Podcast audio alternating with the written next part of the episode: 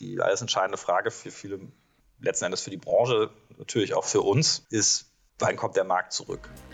Moin Moin und herzlich willkommen zu einer neuen Folge von Beyond Shift Happens, dem Northern Podcast für Transformationshelden und alle, die es werden wollen. Wir sprechen über Beratung, spannende Karrierewege, Höhen und Tiefen und natürlich Transformation. Mein Name ist Christian Kues und ich freue mich auf meinen heutigen Gast. Auf geht's! Hallo Wirt, schön, dass es klappt. Hallo Herr Kues, guten Morgen.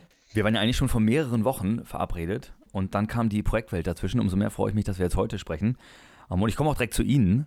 Nach dem Berufseinstieg und Stationen bei KPMG Audit und Advisory sind Sie über die Perspektiv GmbH, ich glaube, das ist mittlerweile Baker Tilly, seit mehreren Jahren Partner bei Falkensteg und kümmern sich dort um alles, was das Thema M&A angeht, also zum Beispiel strategische Transaktionsberatung, Buy- und Sell-Side natürlich oder auch Post-Merger-Integrations und in diesem MA-Umfeld haben tatsächlich wir uns äh, vor einiger Zeit auch kennengelernt. Deswegen freue ich mich sehr auf das Gespräch und äh, frage ganz offen am Anfang: Erzählen Sie mal, wer sind Sie und was machen Sie bei Falkensteg? ja, wer bin ich? Also, ich bin 42 Jahre alt oder jung. Ja, wenn man auf die Impfpriorisierung schaut, dann mittlerweile wieder jung. ähm, bin Exil-Rheinländer in München, sprich ähm, gemeinsam mit meinem Kollegen Jonas Eckert ähm, leiten wir unser Büro in München und verantworten das Thema Corporate Finance, im Wesentlichen Transaktionen auf der einen Seite und Growth and Transformation auf der anderen Seite. Also Jonas habe ich auch schon bei Perspektiv zusammengearbeitet. Wir sind dann gemeinsam zu, zu Falkensteg gewechselt seit 2017. Ja, mit einem ganz kleinen Team am Anfang. Zwischenzeitlich ähm, ist jetzt nicht nur unser Team gewachsen, sondern Falkensteg in Summe auch. Aber jetzt unser Team verteilt auf die Standorte München und in Frankfurt von, von zwei Kollegen die am Anfang mit uns gestartet haben, mit zwischenzeitlich auch auf 14 angewachsen. Deswegen waren schon ereignisreiche Faktor Jahre. 7. Ja, gutes, gutes Multiple, Faktor 7, nicht schlecht. Ja, um, also sind auch ein paar Jahre dazwischen, ehrlicherweise. nicht alles in einem Tag. Ja, Rome wasn't built in a day, aber ich komme mal zurück, springe nochmal vor die Falke, stehe auch vor die Perspektivzeit. Jetzt sind Sie nicht der Einzige, der den Weg aus dem Audit ins Advisory gegangen ist. Das ist bei Ihnen, glaube ich, auch nach wenigen Jahren Audit schon passiert. Was hat Sie damals dazu bewegt? Wie ist das bei Ihnen gelaufen? Gute Frage. Also ist jetzt ja auch schon ein paar Jahre liegt es zurück.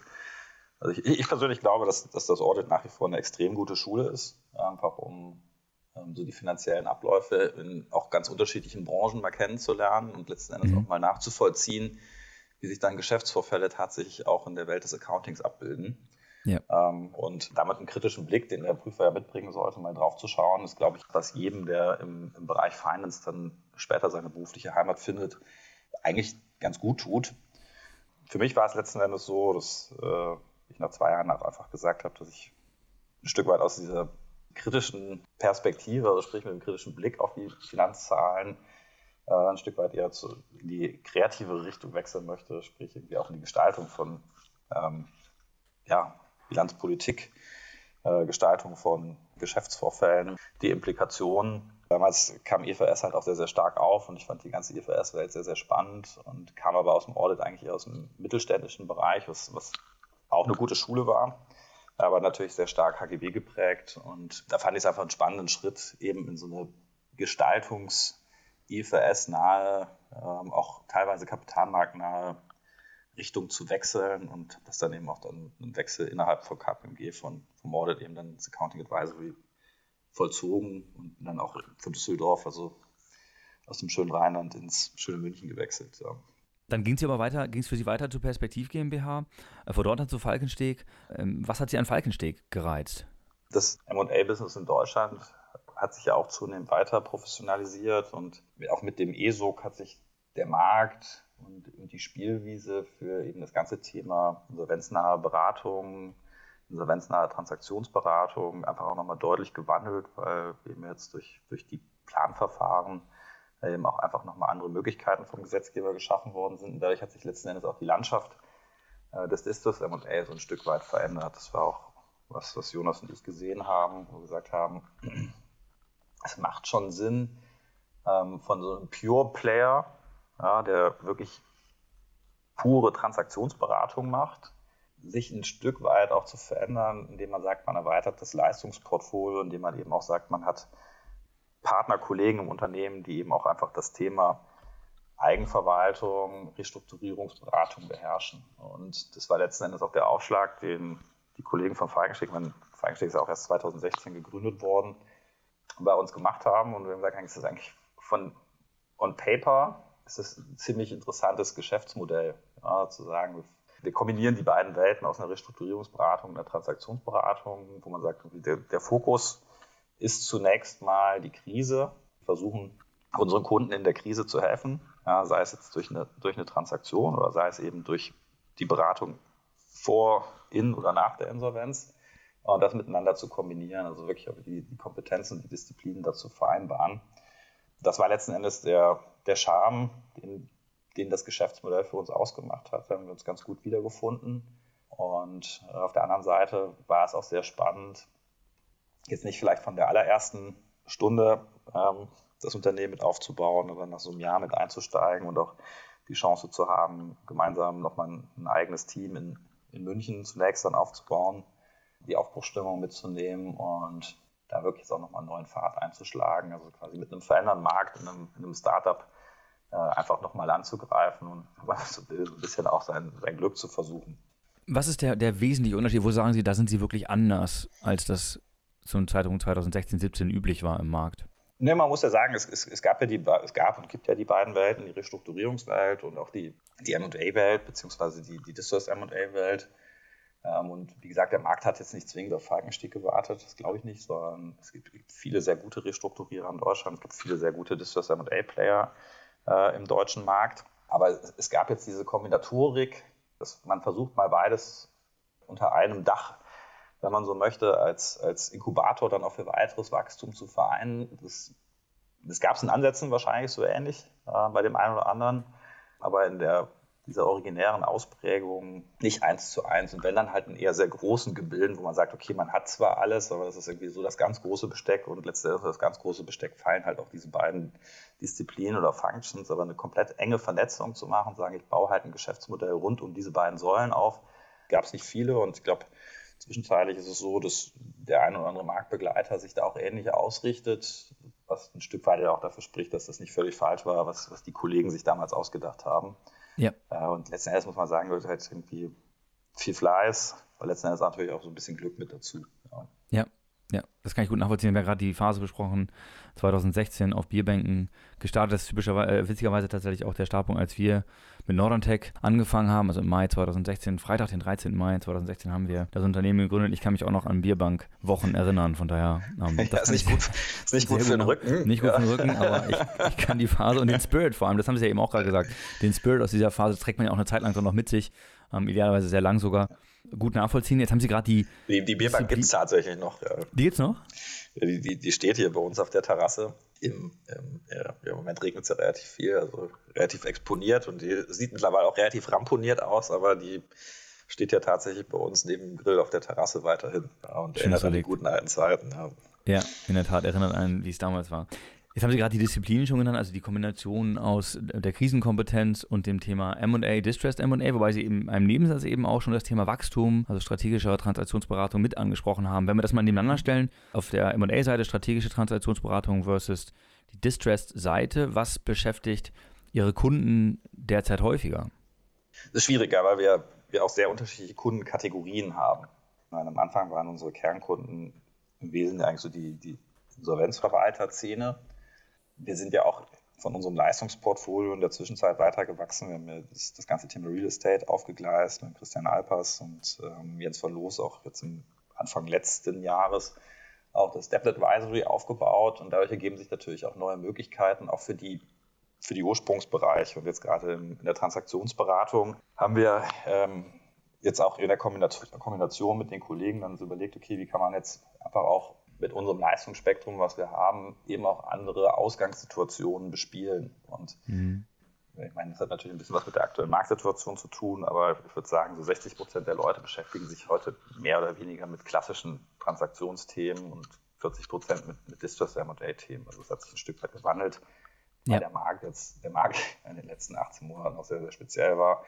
Aber es ist für uns auch nochmal ein, ein schöner Erfolg, weil wir sind einfach dann auch nicht mehr ganz so konjunkturabhängig oder äh, anders ausgedrückt rezessionsabhängig, sondern wir, wir können einfach Themen unabhängig von der äh, allgemeinen konjunkturellen Großwetterlage bespielen. Und für, für viele Kollegen ist es einfach spannend, mal so ein ehrliches Distress M&A-Thema zu machen. Und auf der anderen Seite haben wir zwischenzeitlich auch wirklich komplexe Themen, die die Gesamtportfolioanalyse unserer Mandanten ähm, im Blick auf die Technologie, Standorte, auch das Produktspektrum abzielen und wir da eben gemeinsam überlegen, was sind denn Kandidaten, die perspektivisch einfach nicht mehr das Leistungsspektrum abbilden sollen, sprich eigentlich die, die KV-Themen, die es dann zu identifizieren und abzuarbeiten geht und auf der anderen Seite halt auch einfach wirklich strategische Zukäufe mit begleiten. Wobei, jetzt muss ich kurz fragen, das ist ja schon ein Abkehr oder eine deutliche Erweiterung zu diesem USP-Kern, der 2016, 17 ja wirklich auch neu war und anders war als im Markt. Die Kombination aus der Krisenkompetenz ich, und der Distress M&A-Kompetenz. Ja, aber ich, ich würde es auf keinen Fall als Abkehr bezeichnen, sondern es ist im Endeffekt, äh, wenn man so will, äh, ein Stück weit auch eine natürliche Evolution, äh, jetzt über mhm. unser Leistungsspektrum hinaus, aber das Thema Krise ist nach wie vor für uns elementar. Also ja. die, Krisen, die Krisenberatung. Nur jetzt eben parallel dazu gibt es eben auch spannende weitere Themen, die eben über die Transformation äh, mittlerweile wirklich hineingehen müssen, das Thema Wachstum, wo wir eben auch einen ganz interessanten, spannenden Startup-Kern mit begleiten in ihren Finanzierungsrunden. Das ist so jetzt mhm. das äußerste Ende auf der Wachstumsseite, wenn man so möchte. Natürlich der größte Kontrast zur Krise.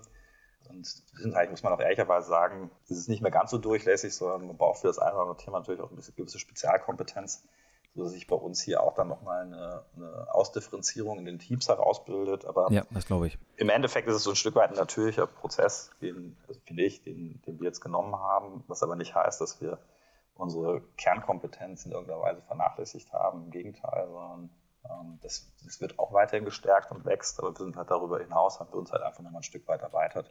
Ich komme nochmal kurz auf den, auf den Bayern-Bild-Teil zurück, weil das ist ja tatsächlich auch der, der Punkt, an dem wir uns, wobei das auch aus einer angespannteren, vielleicht krisennahen Situation ursprünglich mal entstanden war, der ganz konkrete Case dort, aber ähm, dennoch nehmen wir mal das Thema ähm, Wachstumsstrategien, auch über M&A dann abgebildet als Bayern-Bild-Strategie.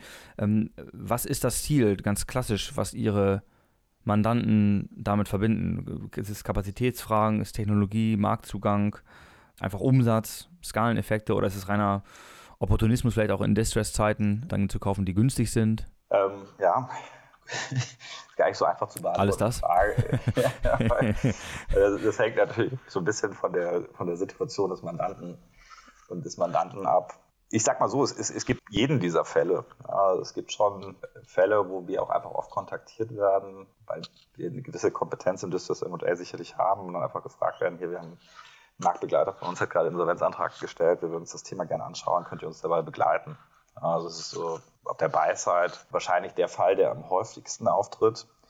Wir haben aber jetzt eben auch einen Bereich, der heißt Alignment and Acquisitions, wo wir unsere Industriekunden beraten, wo es dann wirklich im Hinblick auf die Portfolioanalyse und Portfolio-Reevaluation geht, schon Themen, wo eben strategische Zukäufer auch sondiert werden. Und äh, da geht es primär aus meiner Sicht in den Fällen, die ich begleiten darf, darum, entweder Technologie nachzuschärfen oder einen, einen Produktbereich auszubauen. Also, wenn man so möchte, ein Stück weit auch Richtung Richtung Konsolidierung, mhm. teilweise auch in einen Produktbereich, also einen komplementären Produktbereich hineinzuwachsen über einen Zukauf. Äh, aber da geht es weniger um äh, wirklich hardcore-opportunistische Themen. Wenn dann zufälligerweise natürlich genau in den Bereichen, die die Suchkriterien treffen, sodass da schon sehr, sehr gezielt äh, Richtung Produktfunktionalitäten, ähm, Technologien teilweise ein Stück weit natürlich auch Marktzugang im Hinblick auf Kunden geschaut wird. Aber das ist aus meiner Sicht das im Moment die, die primären Treiber für strategische Akquisition.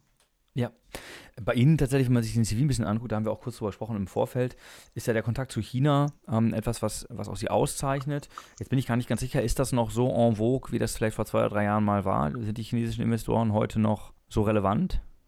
Da kommt jetzt einiges zusammen, was das, das China-Thema angeht. Zum einen ist es so, dass seit ja, also knapp zwei Jahren, würde ich sagen, natürlich diese, also aus meiner Sicht die, die nachvollziehbare Diskussion um die Reziprozität dazu geführt hat, dass eben auch die regulatorischen Stellschrauben in, in Deutschland und Europa ähm, angefasst worden sind und damit an der einen oder anderen Stelle auch Technologiebereiche also kann man halt ja direkt so sagen, auch ein Stück weit verschlossen worden sind, die in der Vergangenheit auch interessant gewesen sind für, und die heute auch sicherlich auch noch interessant gewesen wären für chinesische Investoren.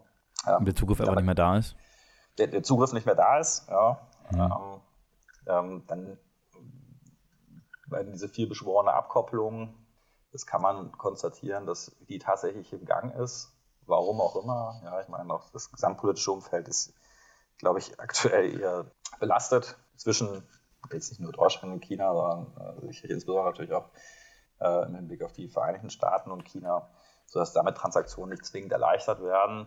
Ähm, rein, rein faktisch muss man auch darauf schauen, dass das ganze Corona-Thema natürlich auch für, äh, egal in welche Richtung, jetzt für, für deutsche Investoren in China oder auch für chinesische Investoren hier in Europa die Dinge dann auch zunehmend erschwert, weil letzten Endes auch faktisch ja kein physischer Austausch seit ja, muss man ehrlich sagen, mittlerweile seit, seit, seit, knapp anderthalb Jahren ja. nicht, mehr, nicht mehr möglich ist. Deswegen würde ich sagen, das mag an der einen oder anderen Stelle anders sein, aber die Themen, die wir in der Vergangenheit begleitet haben, äh, dass die Musik auf dem Spielfeld gerade sehr, sehr leise. Die Zeit wird zeigen, ob sich, ob sich das nochmal erholt. Aber ich glaube, das muss man erstmal abwarten, äh, dass sich hoffentlich Corona auswächst ähm, und dann auch die, die Beziehungen wieder in Gang kommen. Und dann muss man einfach schauen, ob die, wie so die politischen Rahmenbedingungen dann der Zukunft ausgestaltet sein werden. Es wird immer Themen geben, äh, die in die eine oder andere Richtung auch interessant sind. Wir haben ja in der Vergangenheit viel, viel gemacht rund um das Thema Bergbau und Bergbautechnologie. Äh, das ist, glaube ich, auch politisch relativ äh, unkritisch, weil wir eben äh, jetzt nicht mehr so aktiv in der Kohleförderung sind äh, wir aber nach wie vor entspannte, äh, sehr interessante Technologien hier verfügen, die wo der Absatzmarkt aber zu 80 Prozent irgendwie in Asien liegt, sodass es da nach wie vor interessante Anknüpfungspunkte gibt. Und was ganz spannend ist, ist, dass wir gerade im Bereich Growth äh, und, und Startup-Finanzierung da auch tatsächlich recht viel mit chinesischen Investoren zu tun haben, im Austausch stehen, wobei ein Großteil da äh, ehrlicherweise auch eher aus Taiwan kommt und jetzt nicht aus der, der Volksrepublik. Nicht aus Aber, hm.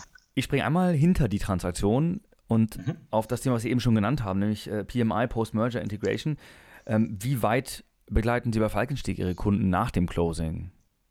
Wir kombinieren so ein bisschen das Thema PMO und PMI, weil es ähm, sowohl vom, vom, methodischen aus meiner Sicht, als jetzt auch tatsächlich aus der operativen Umsetzung äh, viele, viele Gemeinsamkeiten gibt. Nach einer erfolgreichen Transaktion ist es oftmals so, dass wir die Integration ein Stück weit mit vorbereiten dürfen, also sprich mhm. inhaltlich begleiten. Das heißt, äh, im Wesentlichen eigentlich aus, auf, auf, der Basis der Findings, die wir jetzt in der DD hatten, äh, ein Stück weit auch nochmal unsere Inhalte in den Prozess mit reinkippen können und in die Vorbereitung der Integration. Ähm, aber gerade bei unseren Industriekunden ist es so, dass sie uns da auch als Projektmanager mit nutzen, dass der inhaltliche Lead ähm, natürlich auch gerade operativ dann schon beim Mandanten selbst liegt also macht mhm. aus meiner Sicht auch maximal Sinn, weil die Value Creation entsteht nun mal primär erst nach der Transaktion und dafür ist die eine erfolgreiche Integration natürlich maximal förderlich. Da besteht die Kunst darin, drin, das richtige Team dann eben zu finden, wo aber die führende Rolle immer beim Mandanten liegen sollte und äh, ein Stück weit dann letztendlich auch das kulturelle Fingerspitzengefühl dafür essentiell ist, gerade im Hinblick auf, wie binde ich ja. denn eben auch auch die einzelnen Player jetzt vom, vom Target mit ein. Äh, und da, da, wirken wir oftmals noch mit ja, in der Vorbereitung dieser Prozesse und teilweise eben auch im Aufsetzen, Ausgestalten des Prozesses, ja, teilweise eben auch in Faken. Ja. Mhm. Aber der wirklich der Lead und das Doing, glaube ich wirklich tatsächlich noch keinen Fall gehabt, wo der wurde nicht beim 100 Mandanten beim, beim Mandanten. Ja. Finde ich spannend. Sie haben eben das, das, Stichwort PMO ja auch schon genannt, wahrscheinlich nicht ganz ohne Grund. Was sind so Kriterien? Auf welche Sachen kommt es an, all else equal, in einem PMI-Case, damit der erfolgreich läuft? Ja gut, also im, im PMI, in der Integration, macht es natürlich schon Sinn, erstmal abzustellen, was haben wir denn eigentlich an, an, auch an negativen Findings jetzt in der, in der Due Diligence gehabt und wie kann jetzt der Prozess nach vorne raus im Hinblick auf das Heilen dieser Findings dann aussehen. Und was ganz essentiell ist, ist natürlich irgendwie gemeinsam sich mal vorher zu überlegen, was ist denn tatsächlich das Ziel A des Kaufs und B der Integration. Jeder Weg ist irgendwie einfacher, wenn man weiß, wo man hin möchte. Und dann geht es letzten Endes darum, den operativ auszugestalten, ja, mit Maßnahmen zu hinterlegen, versuchen, die richtigen Leute für die Maßnahmen zu gewinnen und das ausgewogen ja, zwischen Mutter und Tochter dann auch zu, zu besetzen. Ja, so dass man idealerweise schon Tandem-Teams hat, die dann eben auch an einem gemeinsamen Weg äh, im Hinblick auf ein klar definiertes Ziel hinarbeiten. Ja. Und wenn man sich da die Zeit nimmt, sowas ordentlich auszuplanen und wirklich dann auch eben eine gewisse kulturelle und auch im Hinblick auf die Kommunikation sensible Herangehensweise hat, dann kann man damit dann, glaube ich, in der Tat so eine Integration dann auch erfolgreich anschieben. Gibt es Maßnahmen, wo Sie sagen, oder Bereiche, die Ihren Kunden da besonders schwer fallen, in der Produktion zum Beispiel Personal, Strategie, IT, Finance, Controlling, wo Sie sagen, das ist immer wieder ein Problem? Also die, die IT-Welt, gerade wenn es sehr unterschiedliche Systeme gibt, dann ist das in der Tat ein echt faktisches Problem und oftmals auch einfach ein sehr teures Problem, das irgendwie äh, in ein Stück weit zu migrieren. Und im Endeffekt läuft es auch darauf hinaus, dass man entweder sich dafür entscheiden kann, irgendwie beide Systemwelten parallel weiter zu betreiben, was, mhm. glaube ich, suboptimal ist, oder halt einen relativen äh, radikalen Cut zu machen und zu sagen, okay, das eine System weicht jetzt einem neuen und dann eben auch da die Einführung zu machen, also ERP-Software-Implementierung, Unternehmen, das Gedanke mehrere, ja. mehrere Produktionsstandorte über den Globus verteilt hat, das ist dann in der Tat, glaube ich, nochmal ein sehr, sehr eigenes, sehr, sehr großes Projekt. Aber, Schmerzvoll, ja. Hm. Also meine Erfahrung ist eigentlich, dass jetzt das, das IT-Thema vielleicht mal ein Stück weit ausgeklammert, dass die Management-Ressourcen bei unseren Kunden durchaus immer vorhanden sind, diese Themen zu umreißen und zu planen. Die, mhm. die Herausforderung ist, glaube ich, einfach die, der Umfang des Gesamtprojektes, weil es äh, gibt kaum eine Unternehmensfunktion, die nicht betroffen ist, die man mit anfassen muss. Das heißt, bei der Inventarisierung der Maßnahmen stellt man auch relativ schnell fest, dass das sehr, sehr umfangreich ist und die, die Hauptherausforderung ähm, besteht, glaube ich, einfach darin, wirklich nichts nichts Elementares zu vergessen und in der Tat eben diese parallele Umsetzung in so vielen Bereichen dann auch zu orchestrieren, das ist, glaube ich, die, die Kernherausforderung für, für alle Unternehmen, die sich mit einer, mit einer größeren Integration befassen. Äh, die Teams werden dann auch relativ schnell groß, weil man aus jedem Funktionsbereich auch, auch eben Kolleginnen und Kollegen einbinden muss und sollte. Und das führt natürlich dann auch zu Friktionen im Tagesgeschäft, ja, weil die haben ja auch in ihrem normalen Tagesalltag üblicherweise recht viel zu tun. Ja. Und so, das sind halt so die, die, die Abrisskanten für eine erfolgreiche Integration. Also die Leute ja. müssen halt auch eben die, die Zeit und die Kapazität haben, wirklich diesen Berg an Aufgaben auch, auch abzuarbeiten. Und da natürlich dann auch immer die Berater ins Spiel, weil letzten Endes muss man auch ehrlicherweise sagen, die auch manchmal dann auch einfach nur zusätzliche Ressourcen zur Verfügung stellen. Verlängerte, verlängerte Werkbank, ja. Genau. Ja, macht Sinn. Ja. ja. Um, ähm, ich springe von der, von der Buy-Side auf die Sell-Side. Ähm, wir kommen ja auch aus dem, aus dem Krisenbereich, zumindest am Anfang mhm. unseres Gesprächs, von daher knüpfe ich da wieder an zum Abschluss. Ähm, wir haben Transaktionseinbruch im, im, ersten Halbjahr 20 gesehen. Jetzt gibt es eine Deloitte-Studie aus der ersten Jahreshälfte dieses Jahres, wo äh, zum Distressed M&A-Markt über 80 Teilnehmer einen Anstieg der Transaktionen im Distressed-Bereich erwarten. Ich muss unweigerlich an die hohen Erwartungen bezüglich der Insolvenz- und Restrukturierungswelle denken, die sich bislang noch nicht bewahrheiten. Was denken Sie? Wie sieht es im Distressed M&A-Markt aus? Ja, also der, der Distressed M&A-Markt war alles, aber nicht einfach in den letzten zwölf Monaten. Ich glaube, die, die Gründe sind allgemein bekannt. Und man muss dazu vielleicht auch nochmal hinzufügen, dass der, der Distressed M&A-Markt ja auch in den Jahren davor so ein Steady Decline war, was letzten Endes ein Stück weit ja auch der durchaus erbaulichen konjunkturellen Gesamtentwicklung in den letzten zehn Jahren dann Rechnung trägt. Das heißt, es gab ein sehr niedriges Niveau 19, auch schon vor der Pandemie. Und dann in der Pandemie ist der Listed M&A-Markt, ich glaube, man kann das so sagen, mehr oder weniger zusammengebrochen. Klar, die eine oder andere Ausnahme gibt es dann doch. Aber es ist mittlerweile ein mikroskopisch kleiner Markt. Und die alles entscheidende Frage für viele, letzten Endes für die Branche, natürlich auch für uns, ist, wann kommt der Markt zurück?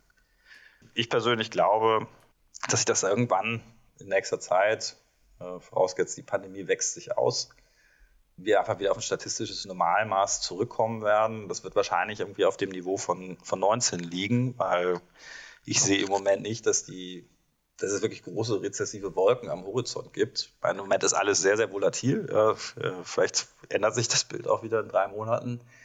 Aber vom Grundsatz her im Moment ist die, die Konjunktur trotz der Pandemie ja halbwegs intakt, so dass ich jetzt meine, im Endeffekt ist die Rezession ja der Treiber für, für Distos M&A-Themen, mit Ausnahme halt eben von, von branchenstrukturellen Problemen. Ja, ich meine, da zielen ja viele auch darauf ab, dass jetzt im Automotive, Stichwort Verbrenner, wahnsinnig viel kommt. Time will tell. Ich persönlich bin da sehr, sehr zurückhaltend, auch auf Basis der Erfahrungen jetzt aus den letzten 12 bis 18 Monaten, dass der Markt jetzt explodiert. Ich wüsste ehrlich gesagt nicht warum. Deswegen glaube ich, wird das für, für alle, die in dem Markt engagiert sind, auch in, in den kommenden Monaten, möglicherweise auch Jahren, keine, keine ganz einfache Zeit. Ich würde da jetzt nicht nach allem, was ich heute weiß, von einem, von einem starken Boom im Hinblick auf Distress M&A in den kommenden Monaten ausgehen.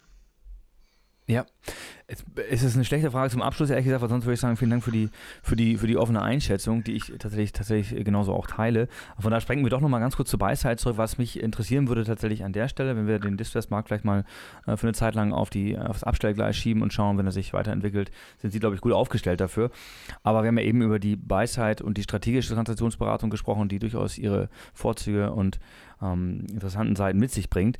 Hat sich auf ihrer, aus Ihrer Sicht die Investorenseite verändert, also die Landschaft derjenigen, die daran beteiligt sind, wenn wir gucken, es gibt Finanzinvestoren auf der PE-Seite, Strategen, Family Offices, vielleicht auch Gesellschafter und Gläubiger. Gibt es da eine Veränderung in den letzten fünf Jahren bei Falkensteg?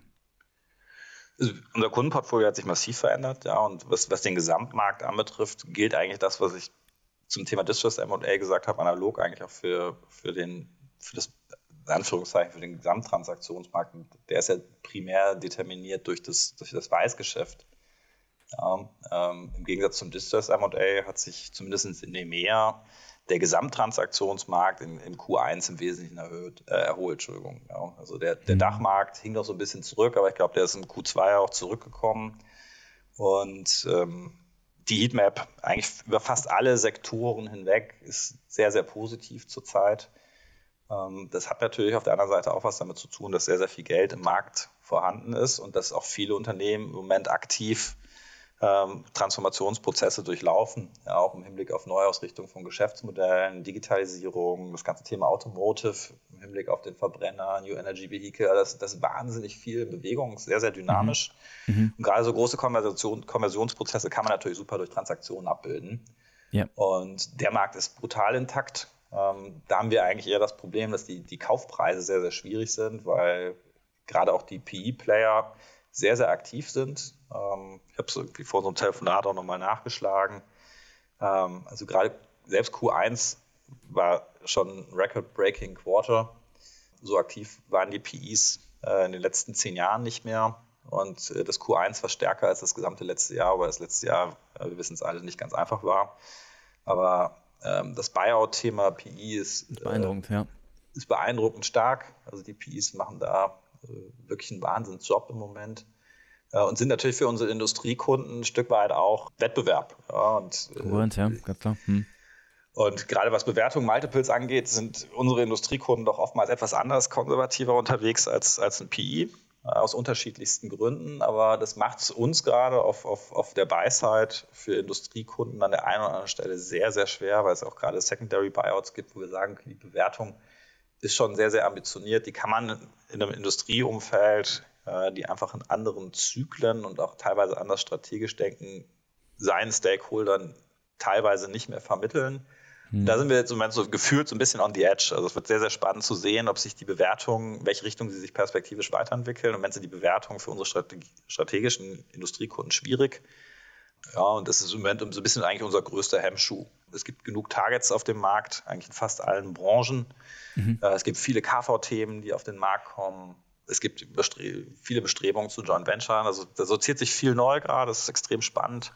Und der größte Hemmschuh, würde ich sagen, für uns jetzt auch gerade als Berater ist irgendwie zu, nachzuvollziehen, welchen Bewertungskorridoren wir da aktuell unterwegs sind. Ja, ja. Das ist ja. nicht überall so, aber äh, in, in, Summe ist es schon überraschend, in, in wirklich welchen Bewertungen, äh, Bewertungsdimensionen wir uns gerade befinden. Ja, sehr interessant. Herr Wirtz, ganz vielen Dank für Ihre Einschätzung, sowohl eben zum Distress-Markt, aber jetzt auch nochmal zum gesunden Buy-Side-Markt. Ganz vielen Dank dafür und für unser Gespräch. Sehr, sehr gerne, Herr Kuss. Bis bald. Beyond Shift Happens ist eine Norderntech-Produktion. Norderntechs intuitive Softwarelösung Falcon hilft Ihnen dabei, Ihre Transformations- und Strategieprojekte stressfrei und erfolgreich umzusetzen. Mehr zu Beyond Shift Happens und Falcon finden Sie auf norderntech.com und auf LinkedIn.